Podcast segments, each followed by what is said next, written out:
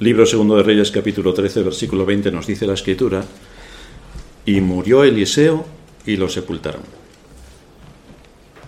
Hoy llegamos al final de nuestra serie que hemos venido exponiendo durante más de un año. Y llegamos a un momento que es crucial en la vida de todo ser humano. El ser humano no se lo cree, pero se va a morir. Aunque estamos rodeados de muerte, el ser humano sigue viviendo como si aquí tuviera absolutamente todo para ser feliz durante unos años sin fin. Pero como todo el mundo sabe, si es un poco observador, la gente se muere. La gente se muere. Y hoy llegamos a un acto que cierra por completo toda una historia de un gran hombre que sirvió al Señor en medio de su generación, como fue Eliseo. Fijaos que a pesar de la relevancia de Eliseo y del impacto que tuvo bastante notable en su nación, no se dice nada cuando murió de que hubiera un gran funeral, que hubiera un funeral de Estado o un gran acontecimiento que reuniera a mucha gente para despedir a Eliseo con este gran evento. No hay absolutamente nada.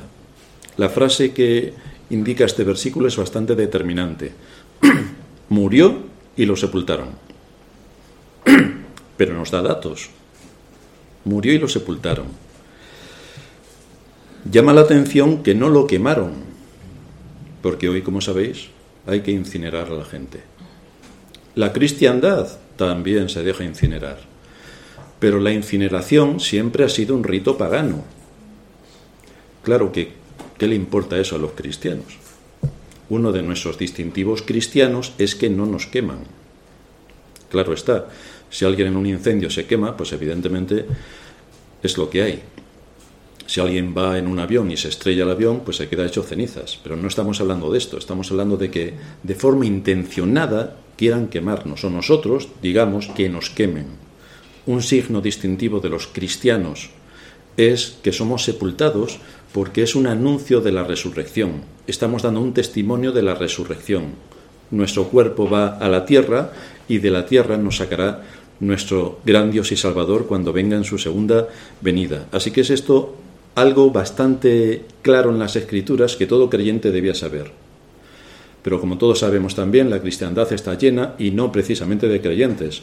Por eso también, entre otros de los signos distintivos que han barrido, es que nos van a incinerar. Bien, en lo que a mí respecta, que quede constancia, que no me quiero incinerar, entre otras cosas porque no me voy a incinerar yo, pero que a nadie se le ocurra quemarme, que a nadie se le ocurra.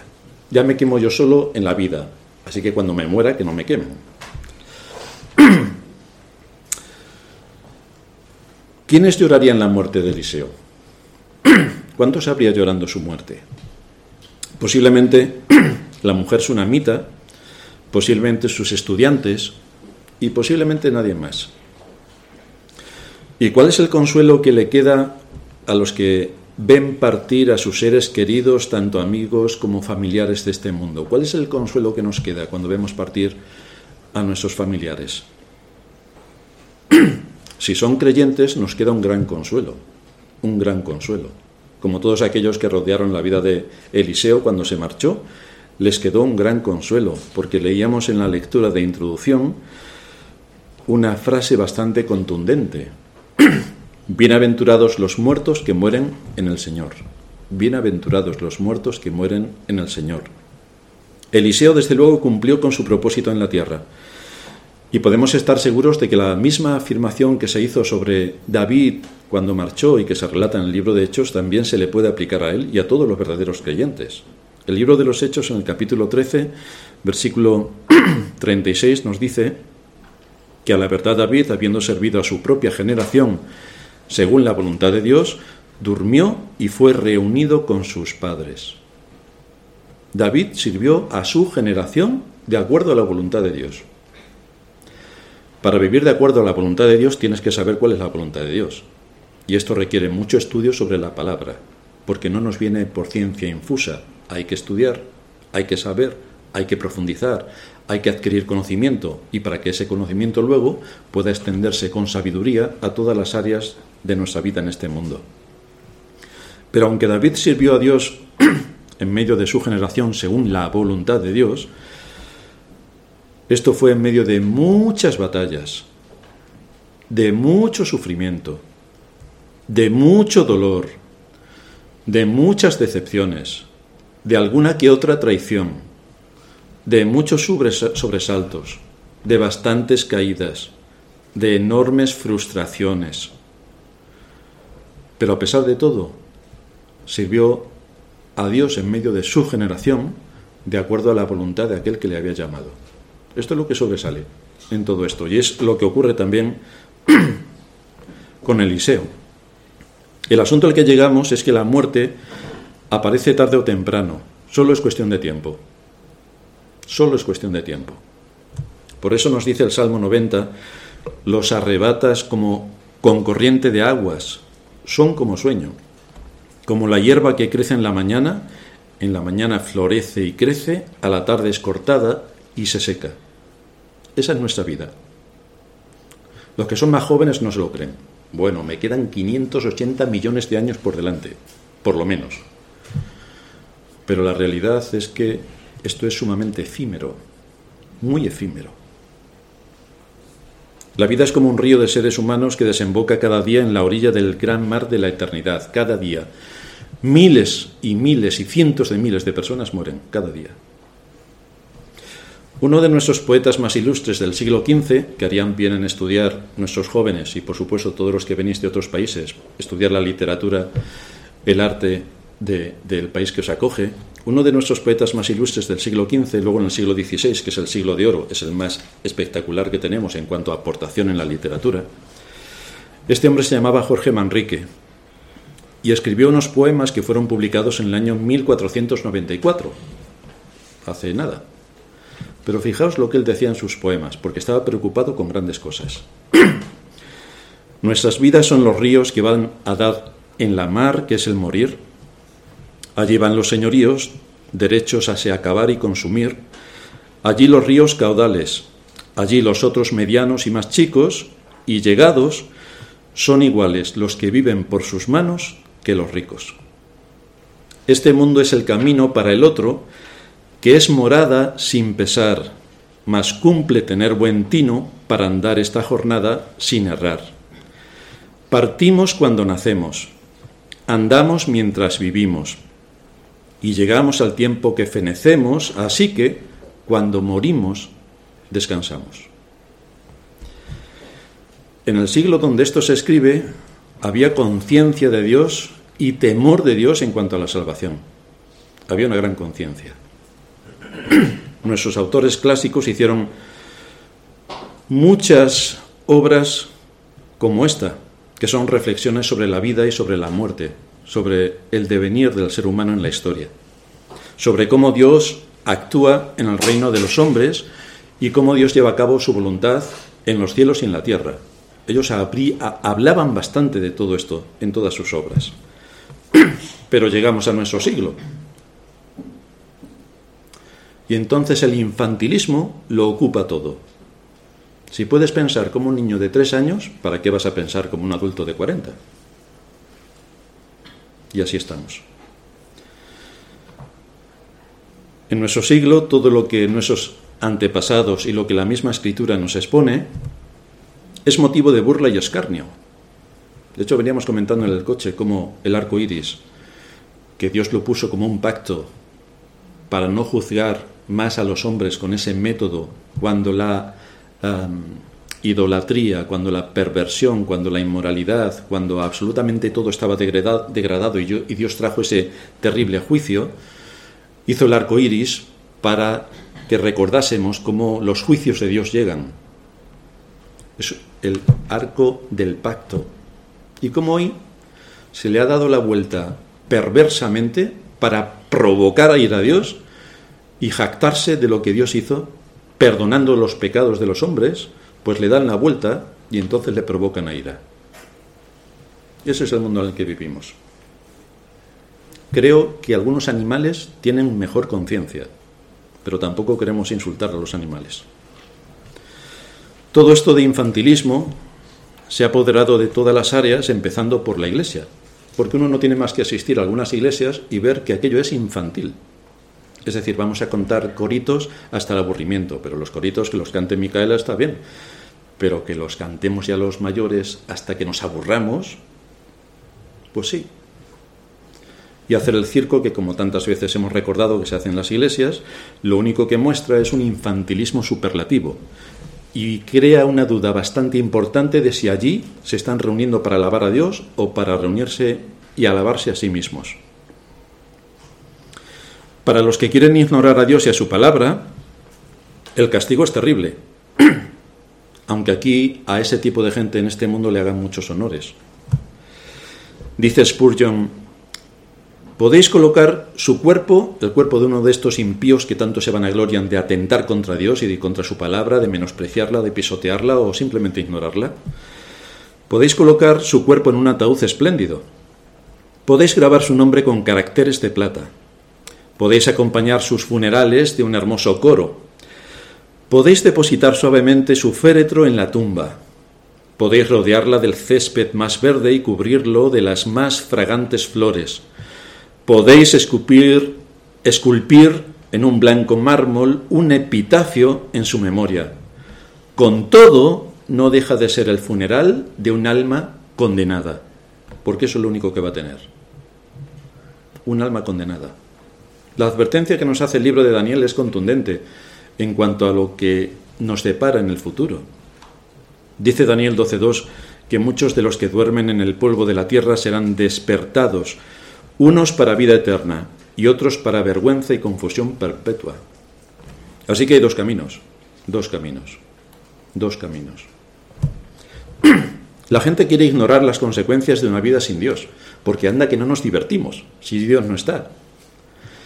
Y en todo caso, si queremos hacer algo y entonces Dios nos lo impide, se nos ocurre la brillante idea, que a nadie se le ha ocurrido antes, de decir, no hay Dios, así que puedo hacer lo que me dé la gana. Es una idea brillante. De verdad, de mentes, entre dementes y el resto me lo guardo. Pero la gente quiere ignorar las consecuencias de una vida sin Dios. Pero son terribles para todos aquellos que no están en Cristo ni viven de acuerdo a su palabra. Por eso nos dice esta frase de forma contundente, bienaventurados de aquí en adelante los muertos que mueren en el Señor porque no todos los muertos son bienaventurados. Quizá desde la carne, ay, pobre, que se ha muerto y nos entra el llanto, evidentemente. Porque es bastante em, impactante que habiendo sido creados para la inmortalidad, a causa del pecado entró la muerte. Eso es lo desgarrante de la muerte, que fuimos creados para la inmortalidad y el pecado trae la muerte. Y la muerte entró a todos los hombres, por cuanto todos pecamos. En Adán todos pecamos. Entonces, ¿qué significan las palabras bienaventurados los muertos que mueren en el Señor? ¿Eliseo fue bienaventurado? Pues vamos a ver algunas, algunas especificaciones de este texto y cómo se aplican a Eliseo y a todos aquellos a quienes Dios llamó a la salvación. El primero de los datos que nos aporta es respecto a la regeneración. Estos que murieron físicamente, bienaventurados los muertos, que mueren en el Señor, estos que murieron físicamente, estaban vivos. Estaban vivos por la obra llevada a cabo por el Espíritu Santo, porque es el Espíritu Santo quien regenera y hace que volvamos a la vida. Es quien regenera el Espíritu, es quien le da vida al Espíritu. El Espíritu Santo da vida a nuestro Espíritu. Así que cuando el Espíritu Santo lleva a cabo esta obra de regeneración, aquel a quien regenera puede comprender su situación delante de Dios y por medio de la fe se arrepiente de sus pecados. Porque estos dos dones de la salvación siempre vienen juntos, la fe y el arrepentimiento. Así que se les implantó la vida eterna ganada por Cristo en la cruz para todos aquellos que el Padre le dio. El hecho es que todos estábamos muertos, ya sabemos lo que piensan las corrientes arminianas, los católicos y el resto de confesiones llamadas cristianas, que nosotros a nosotros mismos nos podemos resucitar. Lo que enseña la Escritura es que todos estábamos muertos en delitos y pecados, muertos. Que yo sepa, hasta hoy ningún muerto se resucita a sí mismo. Necesita un poder exterior que lo resucite, pero nadie resucita a sí mismo. Bueno, en la iglesia cristiana en general, en la cristiandad, todos se resucitan a sí mismos. Esto sí que es un milagro. Pero la escritura dice que no. Todos estábamos muertos en nuestros delitos y pecados. Éramos, dice Pablo, hijos de ira lo mismo que los demás. No éramos hijos de Dios. No, no, no, no. Éramos hijos de ira lo mismo que los demás. Pero Dios, que es un rico en misericordia, por su gran amor con que nos amó, aun estando nosotros muertos en nuestros pecados, nos dio vida juntamente con Cristo. Esto es lo que hizo Dios. No lo hicimos nosotros, lo hizo Dios. Y juntamente con Él, es un texto de Efesios 2, y juntamente con Él nos resucitó y asimismo nos hizo sentar en los lugares celestiales con Cristo Jesús para mostrar en los siglos venideros las abundantes riquezas de su gracia en su bondad para con nosotros, en Cristo Jesús otra vez. Porque por gracia sois salvos, por medio de la fe, y esto no es de vosotros, que es un don de Dios, y no es por obras para que nadie se gloríe. Es bastante claro el texto. Bueno, la cristiandad ni se lo lee ni le interesa, porque dice otra cosa contraria a lo que al ser humano le, le mueve. Aquí estamos en manos de Dios para absolutamente todo, y el ser humano quiere estar en manos de sí mismo. Esta es la arrogancia, el orgullo y el egoísmo del ser humano. Pero de esto ya hablaremos porque empezaremos en breve una serie sobre las doctrinas. Lo que dice aquí Pablo es lo que conlleva la obra todopoderosa de Dios, que llama a su pueblo de las tinieblas a la luz. Fue el mismo espíritu que, resucitó a Cristo de los muertos, el que resucita a cada uno de los que Dios Padre llamó desde la eternidad. Y es Cristo quien otorga el don de la fe para que seamos conscientes de que estábamos perdidos, sin esperanza, incapaces por nuestros propios medios de poder presentarnos con nuestra justicia propia delante de Dios. Imposible. Necesitábamos la justicia de Cristo, aquel que fue enviado por Dios para pagar nuestra deuda delante de su ley. Y a la vez nos dio el arrepentimiento para reconocer nuestra situación y poder suplicar el perdón. Todo esto es lo que Dios aporta.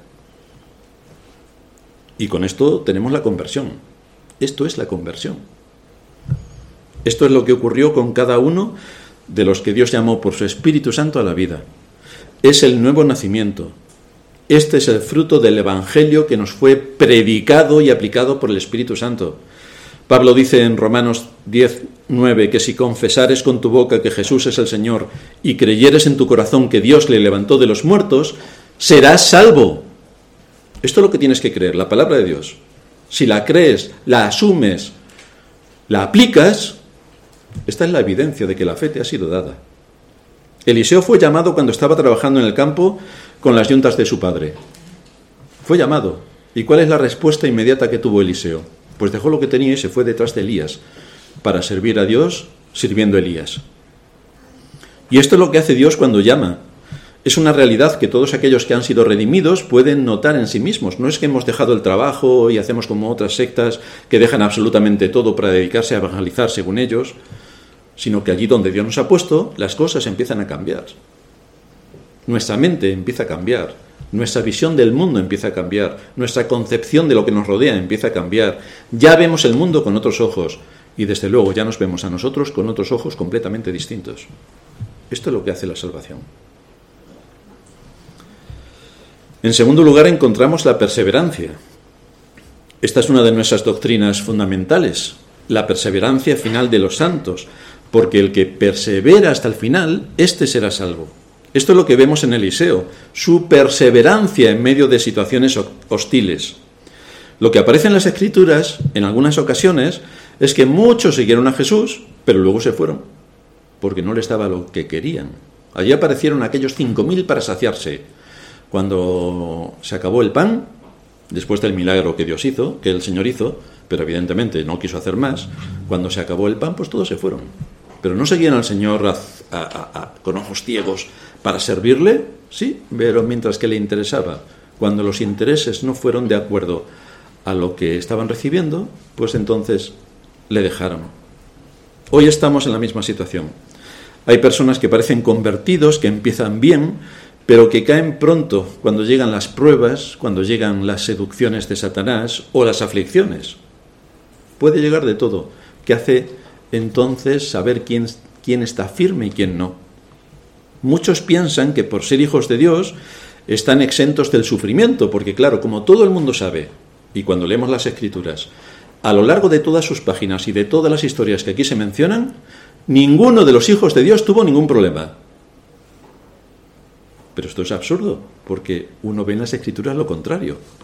Todos los hijos de Dios han tenido multitud de dificultades, que a algunos de ellos les ha costado la vida, solo por ser hijos de Dios. Así que nos sorprende bastante que la gente piense, la cristiandad piense, que por ser hijo de Dios no tendrás ninguna dificultad. Que si eres hijo de Dios, se, acabó, se acabaron los problemas en este mundo.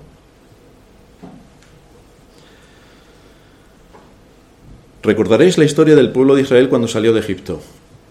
Iban hacia la tierra prometida. ¿Y qué ocurrió? Pues que pasaron 40 años en el desierto. Y en el desierto tuvieron todo tipo de pruebas. De hecho, de, los que salieron de Egipto, los de 20 años para arriba, ninguno entró en la tierra prometida por todas las dudas, las quejas, las murmuraciones y todo lo que hicieron en contra de Dios y de su líder, que era Moisés. Ninguno entró. Pero lo que sobresale es que hay multitud de problemas, de dificultades y de aflicciones hasta que lleguemos a la tierra prometida. Esto es lo que sobresale. Ahora también sobresale el hecho de que los egipcios, después de la gran derrota en el Mar Rojo, a partir de ahí no tuvieron ningún problema. Estaban cómodos en su casa, estaban tranquilos, no pasaban aflicciones, hacía sol, estaban dentro de su casa, se querían bañar, tenían el Nilo, no tenían ningún problema. El asunto viene después, y es que todos aquellos egipcios hoy están en el infierno. Muchos de los israelitas también, porque en su conducta mostraron que no eran hijos de Dios en cuanto a que estaban murmurando, atentando contra la autoridad, criticando, quejándose y haciendo todo tipo de argucias. Pero otros muchos sí que fueron salvos. Y hoy están, a pesar de todo el sufrimiento que tuvieron, hoy están disfrutando de los beneficios que Cristo ganó para ellos. Así que, ¿qué privilegios tiene entonces ser hijo de Dios? Si aquí lo vamos a pasar fatal. Vámonos con los impíos, que se lo pasan fenomenal. Bueno, pues que el reloj sigue dando vueltas. Y en el día que te llamen, ahí está tu destino eterno. No está que me quedan cuatro años para estudiar una carrera, luego dos más para encontrar un empleo, luego, si tengo suerte, 48 años trabajando hasta que me jubile con 79 y entonces me muera. Justamente el día después de jubilarte te mueres, acuérdate. Pero aquí tenemos la vida eterna. La vida eterna. Estamos hablando de que esta vida es pasajera, que tenemos que luchar lícitamente por todo lo que tenemos que hacer en este mundo, porque Dios nos da responsabilidades. Pero no podemos perder de vista la vida eterna. La vida eterna. Que vamos directos, directos. Por eso Dios es anunciado a todas las gentes para que obedezcan a la fe. Por eso predicamos. Pero si el hombre se niega a aceptar el mensaje, será condenado porque ha rechazado al único que le podía sacar de la situación en la que se encuentra. Por lo tanto, el hombre es el único responsable de la situación que va a recibir después de su muerte. Es el único responsable. No puede decir, bueno, es que mis padres eran así, no es que mi pastor era de otra manera, bueno, es que la iglesia vaya desastre, bueno, es que eso no te va a salvar.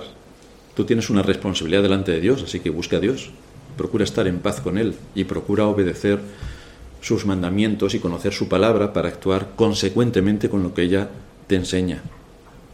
De hecho, en la parábola del sembrador podemos ver que no todo el grano cae en buena tierra. El sembrador lanza la semilla. Hay una semilla que cae entre piedras y no va a prosperar. Otra semilla cae en el camino, llegan las aves y se la comen. Otra entre espinos y zarzos. Cuando empieza a crecer, los espinos acaban con ella. Y otra cae en buena tierra. Así que ahí tenemos solamente en la parábola del sembrador, como cuando la palabra se predica, cae en diferentes estados y actúa en consecuencia. Lo que nosotros nos tenemos que asegurar es que realmente la palabra haya calado en buena tierra y que estamos andando de acuerdo a lo que se demanda de nosotros. En tercer lugar, en esta frase también hay una dicha. Las bienaventuranzas, o esta bienaventuranza en concreto, es para aquellos que perseveran hasta el fin, que no han sido movidos de la esperanza del Evangelio, que cuando cayeron, que van a caer y que vamos a caer una, dos y mil veces, cuando cayeron también fueron levantados y dijeron, Señor, ¿a quién iremos? ¿A quién iremos? Lo que no podemos hacer es si nos caemos, pues nos quedamos postrados, le permitimos a Satanás que entre en nuestro corazón y nos diga, pero si no eres creyente, no eres creyente, si no eres creyente, un creyente no puede hacer esto. Eso no podemos permitirle que Satanás lo haga. No podemos permitirle que nos azote de esta manera. Lo que tenemos es que suplicar la ayuda del Señor para levantarnos y para seguir caminando. El salmista dice, ¿a quién tengo yo en los cielos sino a ti? ¿A quién tengo en los cielos sino a ti? Y nosotros nos preguntamos, ¿a quién iremos en medio de la adversidad? ¿O a quién iremos en medio de las aflicciones? ¿O a quién iremos en medio de la enfermedad? ¿O a quién iremos en medio de las terribles batallas contra el alma y contra la fe? ¿A quién iremos? ¿A quién? Pues Pablo nos dice que estos son los que han permanecido en Colosenses 1.23, los que han permanecido fundados y firmes en la fe y sin moverse de la esperanza del Evangelio que han oído, el cual se predica en toda la creación que está debajo del cielo. El mensaje del Evangelio universal. Todos tenemos hoy acceso a la palabra de Dios. Todos. Así que los que son bienaventurados en su muerte son aquellos que saben perfectamente que ninguna condenación hay para los que están en Cristo Jesús. Ninguna. Que nos vamos a morir. Evidente. Pero que cuando nos muramos estaremos en nuestra patria, eso sí que es una realidad. Fijaos lo que dice Isaías en el capítulo 46. Oídme, oh casa de Jacob, y todo el resto de la casa de Israel, los que sois traídos por mí desde el vientre, los que sois llevados desde la matriz. Es decir, ¿desde cuándo empieza el llamamiento de Dios? Dios nos llama desde la eternidad, y ya en el vientre nos conoce. Y dice, hasta la vejez yo mismo, y hasta las canas os soportaré yo. Yo hice, yo llevaré, yo soportaré y yo guardaré. Pasa la edad. Aquí tenemos la respuesta.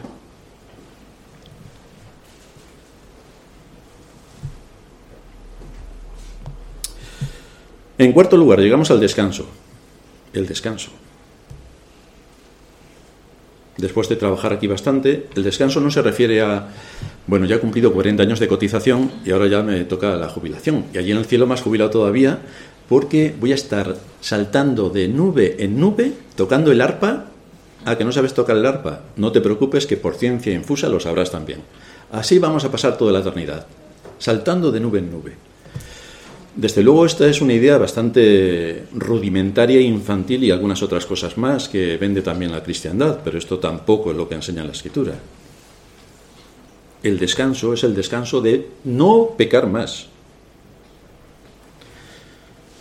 Por eso dice Apocalipsis 21.4 que enjugará Dios toda lágrima de los ojos de ellos y ya no habrá muerte, ni habrá más llanto, ni clamor, ni dolor, porque las primeras cosas pasaron.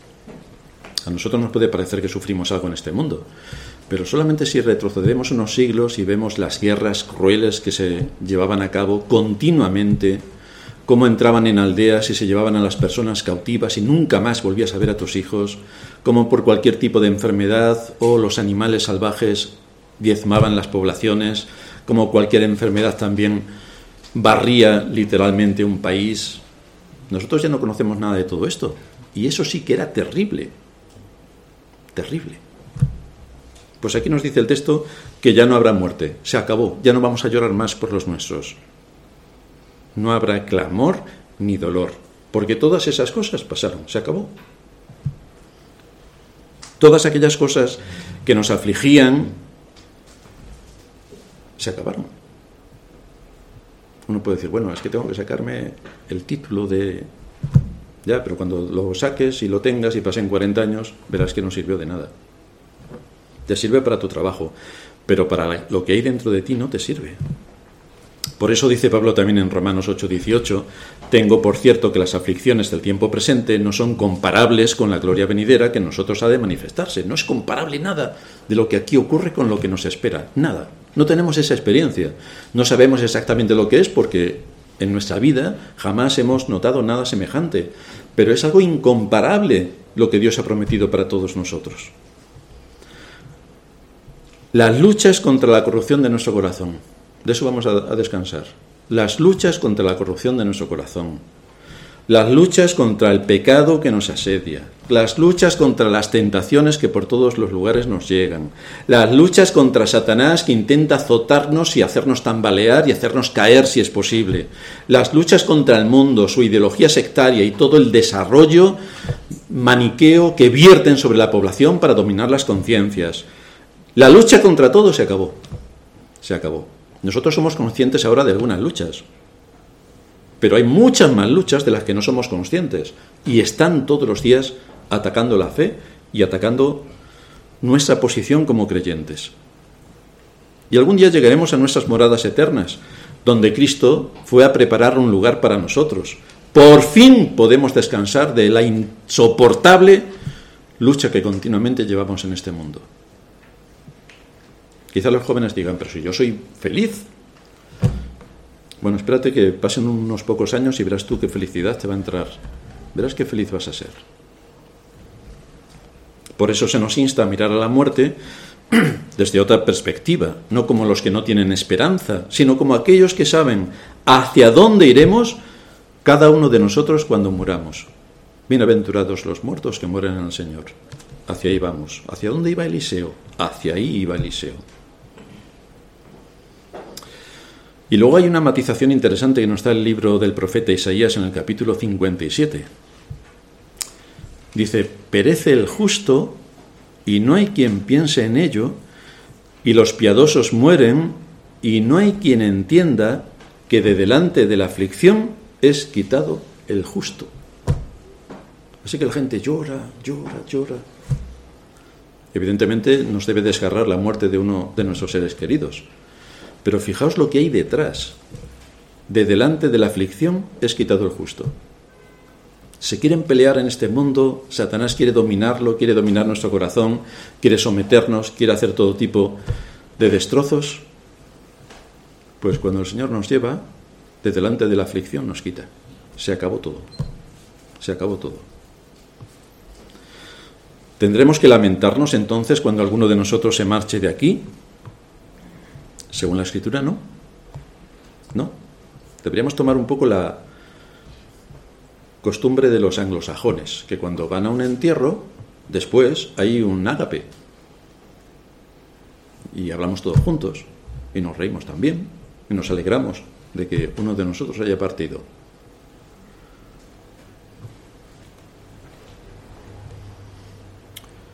Es así como hemos estado viendo Eliseo siendo perseguido por el rey de Siria,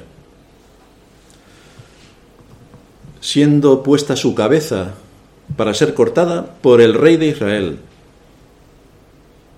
Le vemos sufrir al lado de la mujer tsunamita cuando ésta perdió a su hijo. Le vemos con gran preocupación con aquella viuda a la que quisieron quitarle a sus dos hijos y tomarlos como siervos. Le hemos visto sufrir al ver cómo se ridiculizaba su ministerio, Calvo sube, calvo sube.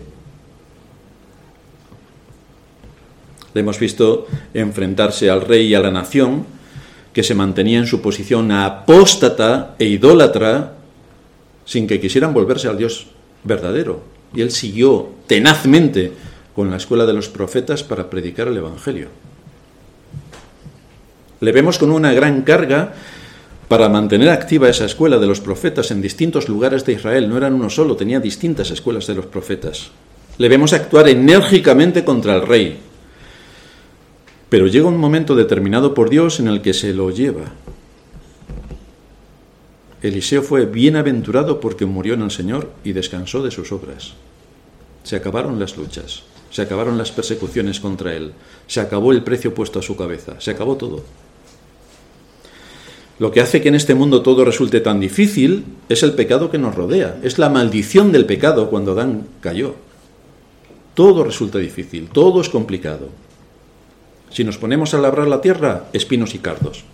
Si eres un programador informático, tienes virus sin cuento que te complican absolutamente todo. Si estás trabajando en una ingeniería, pues los planos se descuadran y allí no encaja nada. Si estás limpiando, pues hay más polvo que cuando barriste, después te das cuenta y hay más polvo todavía que no te habías dado cuenta. Sea cual sea el oficio que tengamos y el trabajo que estemos desarrollando, se complica de forma extraordinaria. En todos los sitios hay espinos y cardos, en todos los sitios, como consecuencia del pecado. Nada es perfecto, nada. Y por eso los creyentes tenemos una lucha constante contra Satanás. Siempre está oponiéndose, siempre está oponiéndose. Constantemente trata de distraernos de la oración. Qué cansado estoy, ¿para qué voy a orar? O lo que solemos decir a veces. ¿Para qué voy a orar si Dios no me hace caso? Claro, a lo mejor debes orar para que tú le hagas caso a Dios, que lo mismo, lo mismo es así. Trata de distraernos con la oración, trata de distraernos con la predicación, porque claro, me acosté a las 3 de la mañana, hoy tengo un sueño que no veas y no me estoy enterando de nada de lo que están predicando. Luego esta tarde voy a rebobinar y lo escucharé en YouTube, pero en la tarde tengo tantas cosas que hacer que tampoco lo escucho. Así que bueno, ya el domingo que viene, si eso, cuando vuelva, a ver si me entero de algo. Esta es una de las armas de Satanás para no edificarte en la fe. Que cuando se expone la palabra de Dios, tu mente esté en otro sitio, pero no aquí, porque eso es lo que a él le interesa, que tú no estés aquí, Debemos estar en espíritu, aquí, atendiendo, tanto los que están escuchándonos por las redes. Pero Satanás se encarga de hacer absolutamente todo para que no escuches la palabra, para distraerte, para que pienses en otra cosa, para que cuando se hace cualquier comentario tu mente haga se ha ido y cuando vuelvas, amén, queridos hermanos, ya hemos terminado el sermón. Anda, se me ha pasado rápido, claro, si no estabas aquí. A otros se les pasa también rápido porque están durmiendo. Entonces, vaya, la sesión de dormir se nos ha pasado. Esa es una treta de Satanás. Continuamente está dirigiendo dardos contra nosotros, en todos los ámbitos, en todos los ámbitos. Y tenemos además la lucha contra todo el engaño y la manipulación de este mundo. Así que todo se junta en una orquesta maligna para hundirnos, para atacarnos, para seducirnos, para eh, destrozarnos, para hacer de todo con nosotros. Por eso cuando muramos en el Señor, si morimos en el Señor, si somos creyentes, cuando muramos en el Señor, descansaremos. Se acabó. Se acabó. La obra de Satanás ya no tiene acceso a donde vamos a estar. Ya no alcanza allí su mano. Imposible. El acusador de los hermanos ya no aparece más este que siempre está acusando, que es Satanás, acusándonos de que haces esto, de que haces lo otro, de que, de que no has hecho esto, entonces no puedes ser cristiano. Esa es su arma más favorita. Pero sobre todo, habremos acabado con nuestro corazón perverso, que si os fijáis bien y atendéis a nuestra propia naturaleza, siempre se inclina a lo que más nos conviene. Y cuando a otros les pasan las cosas somos bastante severos en juzgarlos y cuando nos pasan a nosotros hacemos como, hacemos como los políticos. A mí que me cuentas, yo he pasado por aquí y esto a mí no se me aplica. Se aplica al resto, pero a mí no. Todo lo que supone el viejo hombre, que es lo que hace que esta vida produzca problemas sin cuento, el viejo hombre, siempre ahí dándonos donde más nos duele. Si somos sinceros podemos ver que nuestra experiencia es la de Pablo. En Romanos 7:15 lo detalla, porque lo que hago no lo entiendo, pues no hago lo que quiero, sino lo que aborrezco, eso hago. Pues ahí tenemos la foto. Así que queriendo yo hacer el bien, hallo esta ley, que el mal está en mí, porque según el hombre interior me deleito en la ley de Dios, pero veo otra ley en mis miembros, que se revela contra la ley de mi mente y que me lleva cautivo a la ley del pecado que está en mis miembros. Continuamente el viejo hombre nos está azotando, Satanás nos está azotando, nuestro engañoso corazón nos está azotando. Y por eso acaba diciendo, miserable de mí, miserable. Pero cuando despertemos en aquella mañana, se acabó.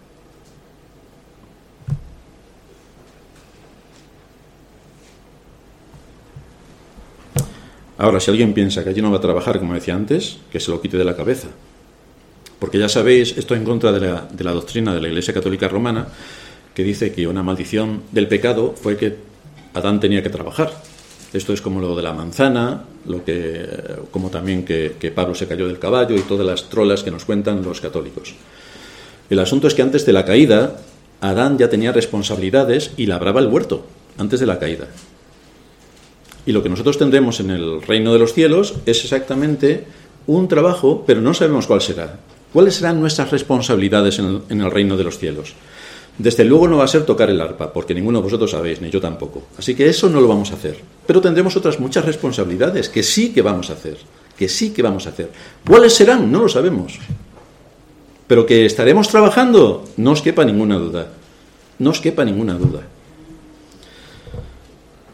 Así que este es el aliento que nos da la Escritura a los creyentes. El que miremos la muerte no como algo desagradable, sino como una bienaventuranza que nos lleva al cielo, nuestro hogar, nuestro hogar. No olvidéis que siempre que predicamos el Evangelio, hablamos de Cristo y de lo que nos espera después de esta muerte, de esta vida. ¿Qué es lo que hay detrás de esta vida? En quinto lugar, las obras siguen.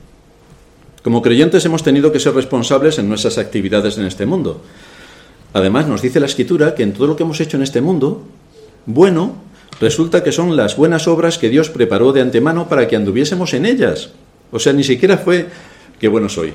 No, no, no. Es que Dios preparó las circunstancias, los entornos y las aparentes casualidades para que hiciéramos buenas obras. Dios lo preparó, lo puso delante de nosotros y entonces nosotros las hicimos. Pero ni siquiera las buenas obras son mérito nuestro. Aún a pesar de eso, Dios las tiene en cuenta. Son obras que serán premiadas. Y esto bajo algunas puntualizaciones. La primera, debemos dejar claro que no es por las obras por, por las que nos podemos presentar delante de Dios, porque por las obras de la ley nadie será justificado, así que no son nuestras buenas obras las que nos justifican, es Cristo quien nos justifica. Ahora, a todos aquellos que Cristo ha salvado, son coherentes con la salvación que tienen. Se nos dice en la Escritura que por sus frutos los conoceréis. Así que las obras evidencian la salvación. No son la causa de la salvación, como dicen los católicos, sino la consecuencia de la salvación. Por eso vemos en la vida de Eliseo que efectivamente fue así por el fruto que vemos en su trabajo, su arduo trabajo, su firmeza, sus convicciones profundas, su esfuerzo, su sacrificio, en todo se manifiesta que Dios lo había llamado a la salvación y así cumplió en medio de su generación con lo que Dios le había ordenado. En segundo lugar, y esto sí que es importante, nuestras malas obras serán olvidadas. Olvidadas. Ya nunca más vendrán a la memoria. El libro de Miqueas, capítulo 7, a partir del versículo 18. ¿Qué Dios como tú que perdonas la maldad y olvida el pecado del remanente de su heredad. No retuvo para siempre su enojo, porque se deleita en misericordia. Él volverá a tener misericordia de nosotros, sepultará nuestras iniquidades y echará en lo profundo del mar todos nuestros pecados. Cumplirás la verdad a Jacob y a Abraham la misericordia que juraste a nuestros padres desde tiempos antiguos. Así que nuestras malas obras ni siquiera se van a recordar. Pero sí se van a recordar las buenas por cuanto disteis un vaso de agua fría a uno de estos pequeños, a mí me lo disteis. Sí que se van a recordar las buenas, pero nunca jamás las malas. Por eso, en tercer lugar, todo cuanto hayamos hecho como fruto de nuestro amor a Dios, por la obra que el Espíritu Santo hace en nosotros, será premiado. Quizá nosotros lo habremos olvidado. Cuando te vimos enfermo y te visitamos, o hambriento y te dimos de comer, cuando ocurrió esto. Pero el Señor sí que lo apuntó, sí que lo apuntó. Por cuanto lo hicisteis a uno de estos mis hermanos pequeños, a mí me lo hicisteis. Sí que lo apuntó. ¿Y a qué conclusión nos lleva esto? ¿Qué había en el corazón de Eliseo que le llevaba a no lamentarse por su partida, sino que cuando llega el rey y él está a punto de morir, no se lamenta de sí mismos, de sí mismo, sino que le da instrucciones al rey de cómo tiene que dirigir el país y cuáles son las amenazas que tiene a la vista y cuáles son los recursos que Dios le ha dado para que los ponga a trabajar y le lleven a la victoria delante de los enemigos de Israel. ¿Qué había en el corazón de Eliseo? Desde luego no había ningún miedo a la muerte, ningún miedo a la muerte. No está lamentándose de su situación, ni quejándose, ni contándole al rey durante tres horas y media las pastillas que se toma, la fiebre que ha tenido, la mala noche que ha pasado. Nada, nada. Eliseo había cumplido con su misión aquí en la tierra, había perseverado hasta el final, había honrado a Dios en medio de aquella generación y estaba tranquilo, ocupado en lo que se tenía que ocupar, que no era su vida ni su muerte, sino en los asuntos graves que tenía el país. La obra de Eliseo sigue hasta nuestros días vemos en su ejemplo su amor por defender la fe con conocimiento. Y tenemos muchos ataques contra la fe y debemos plantarles cara. Su entrega a la causa, estar determinado a servir el nombre a, a defender el nombre de Dios en medio de aquella generación idólatra y apóstata. Su constancia en medio de la adversidad, teniendo a todo el poder civil en su contra y su valor en medio de cada una de las batallas. No se amedrentó cuando tuvo la pena de muerte sobre su cabeza. No le entró el pánico ni huyó. Afrontó todas las situaciones con valor. Pero el Dios que salvó y usó a Eliseo en medio de una generación perversa es nuestro mismo Dios, el mismo. Y Dios no cambia a lo largo de los siglos. Hoy tenemos más privilegios que los que tenía Eliseo porque hoy tenemos toda la palabra de Dios escrita, toda la revelación la tenemos a nuestro alcance. Todo lo que supuso la venida de Cristo y la salvación en su nombre, cosa que Eliseo veía a lo lejos en cuanto a las promesas que les habían sido dadas, nosotros ya tenemos el cumplimiento de esas promesas. Ya tenemos una, una amplia visión de todo lo que se mueve en este mundo y que nos muestra la Escritura en cuanto a la redención y en cuanto a Dios, cómo toca todos los reinos y todo lo que ocurre en este mundo sin que nada se escape de su voluntad.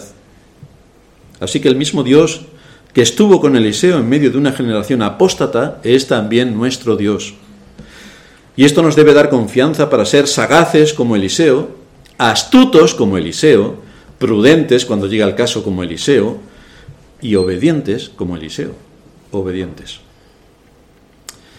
Dice uno de nuestros queridos puritanos, el tiempo es breve, la gloria de este mundo se pasa, unas pocas enfermedades más y todo habrá pasado, unos pocos entierros más y nuestro propio funeral tendrá lugar, unas pocas tormentas más y ya habremos llegado a puerto seguro. Viajamos hacia un mundo donde no hay enfermedad, donde la separación, el dolor, el llanto y el luto no se conocen, el cielo cada vez está más lleno y la tierra se queda más vacía de los nuestros, de los nuestros. Los amigos que tenemos allí ya son más numerosos que los que tenemos aquí. Allí nos vamos. Pues este es el aliento que nos queda para correr la carrera, para luchar la batalla de la fe y para tomar ejemplo de Eliseo, un hombre que sirvió a Dios en su generación y que nos deja un ejemplo inolvidable. Vamos a terminar en oración. Padre nuestro que estás en los cielos, gracias te damos por ver en la vida de este gran hombre que fue usado por ti para conmover las conciencias de aquel país idólatra, cómo podemos tomar también del ejemplo para saber cómo conducir nuestros caminos, cómo dejarnos guiar por tu palabra, conociéndola con rigor, cómo afrontar las pruebas y las dificultades de este mundo, cómo repeler los ataques de Satanás, cómo suplicar por medio de la oración que nos fortalezcas para asumir nuestros deberes e impedir que el maligno nos engañe y nos seduzca. Gracias por mostrarnos en las Escrituras todas estas grandes cosas que tienen que ver con la salvación y con nuestra entrada en el reino de los cielos. Te damos gracias por todo esto en el nombre de Cristo nuestro Señor. Amén.